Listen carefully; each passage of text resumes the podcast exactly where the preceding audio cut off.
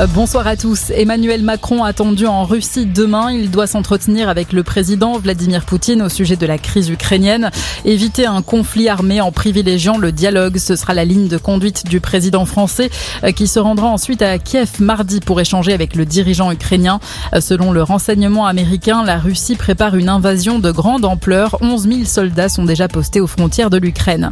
Fabien Roussel lance officiellement sa campagne en vue de la présidentielle. Premier meeting du candidat communiste aujourd'hui à Marseille devant 3000 participants.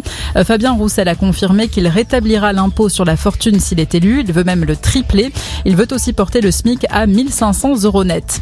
Patrick Balkany convoqué demain par la procureure d'Evreux. Une information de BFM TV. La cour d'appel de Rouen a révoqué le placement sous bracelet électronique du couple Balkany.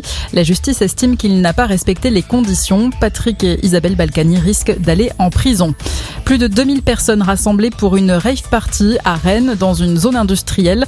La fête a commencé la nuit dernière et a continué aujourd'hui. Six personnes ont été prises en charge pour blessures légères et malaise.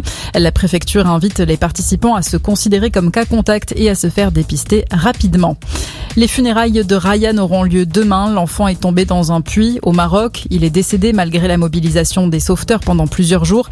Emmanuel Macron dit partager la peine de la famille et du peuple marocain. Des centaines d'anonymes ont aussi réagi sur les réseaux sociaux.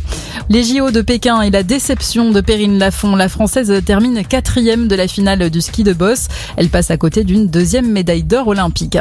Et puis le foot, la 23e journée de Ligue 1. Lorient s'est imposé à domicile contre Lens 2-0. Clermont a battu Tunis 1-0. Victoire de Strasbourg contre Nantes 1-0. Reims a écrasé Bordeaux 5-0.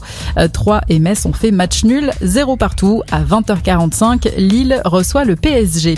Très bonne soirée à tous.